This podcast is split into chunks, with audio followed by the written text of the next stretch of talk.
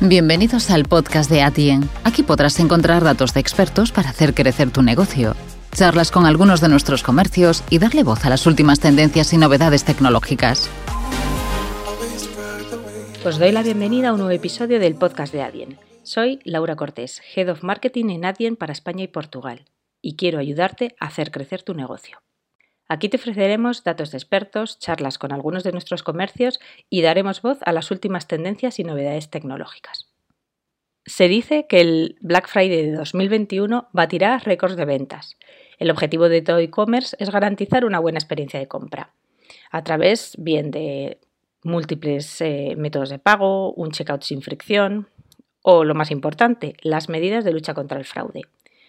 Como ya hemos venido hablando en episodios anteriores, a la hora de planificar los periodos de ventas picos, como Black Friday, Cyber Monday, Singles Day, etc., los e-commerce deben garantizar mayor seguridad en el proceso de pago.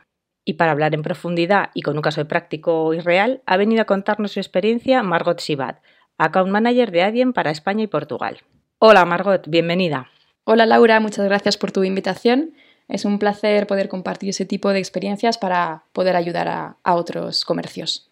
Antes de empezar, simplemente me gustaría explicar brevemente cómo desde ADIA nos podemos ayudar con la gestión del fraude. Em, en primer lugar, utilizamos un motor de prevención de riesgo que se llama Revenue Protect. Y Revenue Protect es una herramienta que nos permite configurar diferentes reglas de fraude con el objetivo de prevenir y detectar el fraude, así como también bloquear transacciones fraudulentas. Utiliza lo que se llama el Matching Learning, eh, aprendizaje automático, en tiempo real y también ofrece la opción de poder realizar experimentos de riesgo para cualquier negocio ofreciendo una protección sólida. también desde Adyen estamos aquí para ayudar a configurar estas reglas em, y es muy importante siempre mantener actualizada esta configuración eh, de manera continua. Al final en el e-commerce eh, estamos viendo que el fraude es cada vez más presente y por eso es eh, súper importante tener una herramienta de gestión potente para poder optimizar lo máximo posible los procedimientos de riesgo. Pues eh, muchas gracias por la aclaración y bueno, sin más preámbulos vamos a, a, entrar en, harina un poco. Cuéntanos y, sobre todo, pues la experiencia que tuviste y un ejemplo eh, de la vida real, ¿no? De, ese, ese, caso de, fraude que tuviste con, un retailer. Eh, perfecto. Os voy a dar un poco de contexto antes de empezar. Em, hoy vamos a hablar del caso de un retailer español de lujo que tiene un ticket medio relativamente alto y que también está vendiendo en, varios países. Em, el caso de hoy ha sido un ataque de fraude en un país asiático y en este país es importante mencionar que los consumidores no están acostumbrados al uso del 3D Secure y también los bancos suelen hacer eh, bastantes rechazos genéricos em, de transacciones. ¿Y cuál era exactamente la situación? O sea, ¿qué os llevó a sospechar o, a pensar que efectivamente se estaban recibiendo un ataque?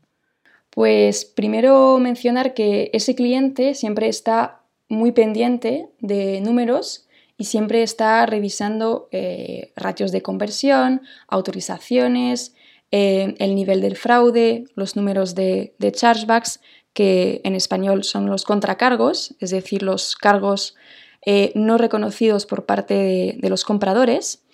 Y en ese momento lo que, lo que pasó es que empezamos a detectar un incremento de estos chargebacks, pero al mismo tiempo estábamos viendo un incremento de rechazos genéricos por parte de los bancos. Entonces, estos dos puntos fue lo que activó las, alarmas. O sea, un momento pánico total ahí en, en la sala de operaciones. ¿Y cómo empezasteis o qué se os ocurrió ¿no? para, empezar a, arreglar esa situación? ¿Cuál fue la solución que planteasteis? Pues sí, primero momento de, pánico total, pero al final eh, había que reaccionar de forma muy rápida y, el objetivo obviamente era encontrar equilibrio entre eh, no queremos perder esos clientes potenciales em, y, queremos tener un ratio de fraude y de chargebacks mínimo. Entonces, para llegar a ese objetivo, lo que hicimos fue poner en marcha diferentes acciones.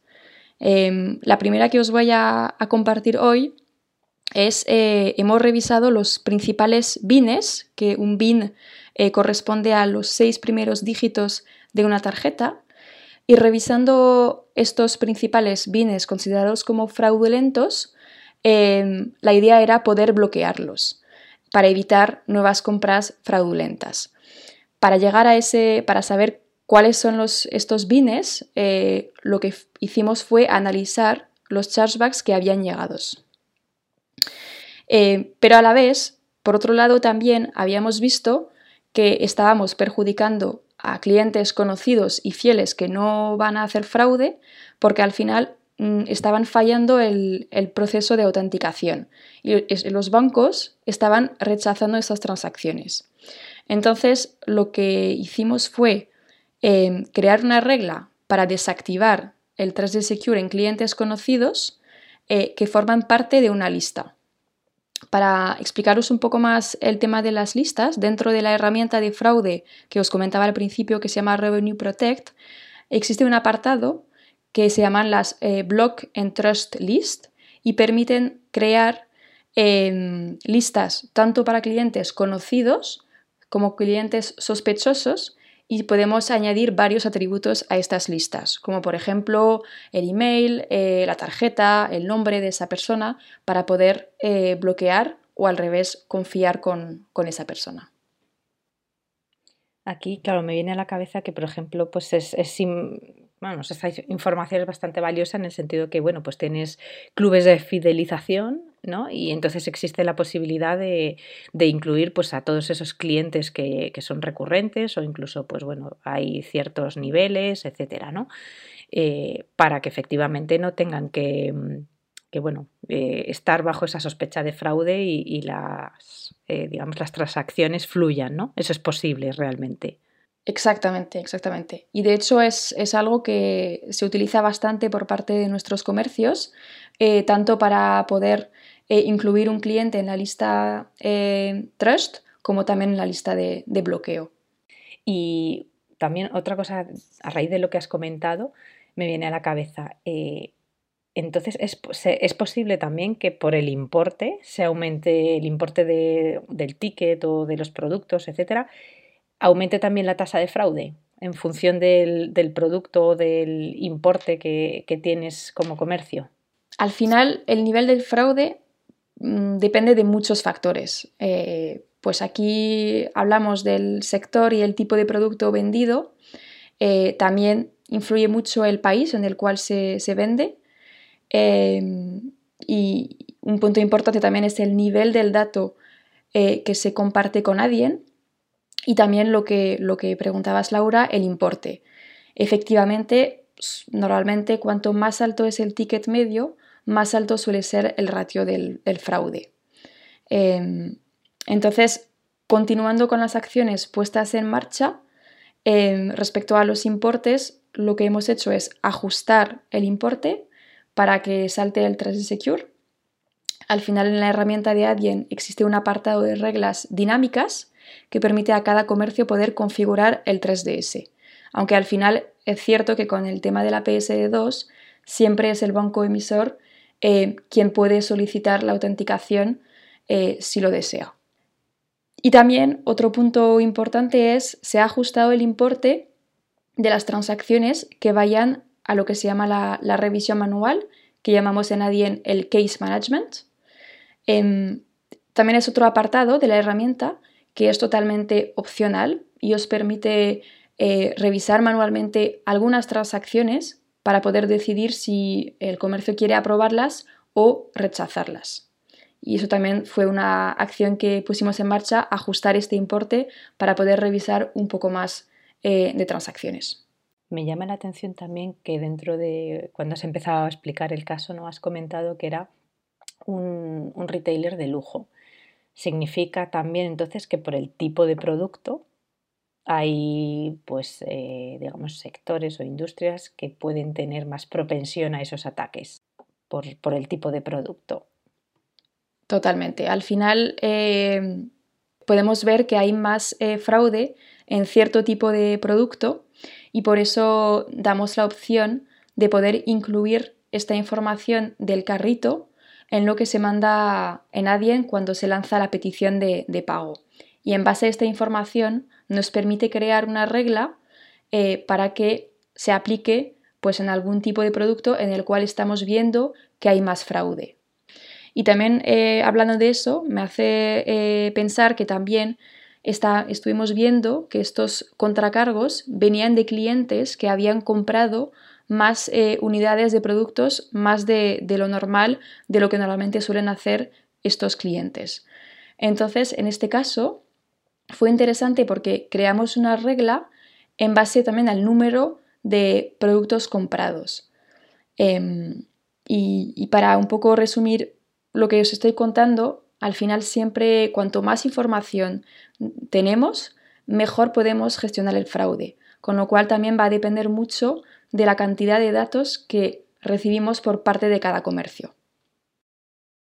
O sea que cuanta más información, mejor gestión eh, pues eso, del fraude. Em, perfecto. Y, bueno, una vez ya eh, explicado todo el caso, al final siempre la pregunta que nos queda, ¿no? ¿Eh?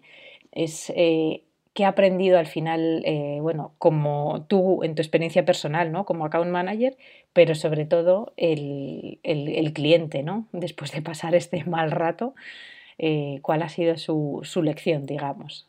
¿Y qué puede hacer para evitarlo? A ver, yo creo que es un caso complejo, em, requiere un trabajo importante eh, para encontrar ese balance que os decía entre tener menos fraude posible y no bloquear a compradores potenciales. Em, ahora mismo podemos decir que estamos muy contentos porque la situación sí que está controlada, pero también eh, lo es porque, como hemos visto, hemos puesto en marcha muchas acciones de forma conjunta. Eh, resumiendo un poco, hemos modificado el comportamiento del 3D Secure, hemos también ajustado la revisión manual, utilizado listas de bloqueo, eh, hemos también creado reglas en base a lo que hemos analizado en, los chargebacks, el fraude, y haciendo todo esto nos ha permitido alcanzar el objetivo. Con lo cual es buena noticia. Eh, no obstante, hay que recordar que el fraude es muy dinámico, eh, requiere una revisión y ajustes de forma muy a menudo y al final el objetivo siempre es intentar estar por debajo de los porcentajes de chargebacks excesivos para no entrar, no formar parte de los programas de fraude y chargebacks de Visa y Mastercard. Entonces, para llegar a eso tenemos un equipo de fraude que está dispuesto a, ayudar, ayudarnos y aconsejarnos y pues, estaríamos muy contentos de comentar ese tema con vosotros para poder ayudaros a gestionar el fraude de la mejor forma posible. Perfecto, pues yo creo que la verdad es que ha sido súper práctico eh, y más real no puede ser, porque al final eh, pues, eh, los ataques, la, importancia de una nueva normativa como PSD2, ¿no? el cómo afecta a, la vida diaria y pues bueno, el, el, estar presente o nuevos mercados donde lo que, lo que pues bueno, en Europa puede ser algo así más habitual o estamos más acostumbrados, eh, pues es importante tener en cuenta si, estás en ese momento de crecimiento de abrir hacia, hacia otros continentes. Muchas gracias Margot por, darnos esta explicación y, bueno, traernos un caso tan práctico y real. ¿no? Em, para mí pues se reduce un poco esta experiencia en tener claros tres puntos clave, que es el, equilibrio ¿no? entre, entre, las listas, ¿no? entre las, eh, como, como, comentabas en, al principio, las eh, block and trust list, es decir, quién, a quién etiquetamos como no queremos que pasen y, a los de confianza porque ya les hemos eh, tenido como clientes anteriores el tener una vigilancia constante al final, que para eso bueno, está la plataforma de Adyen, pero después internamente pues siempre el cliente quien mejor lo conoce es eh, pues la propia marca.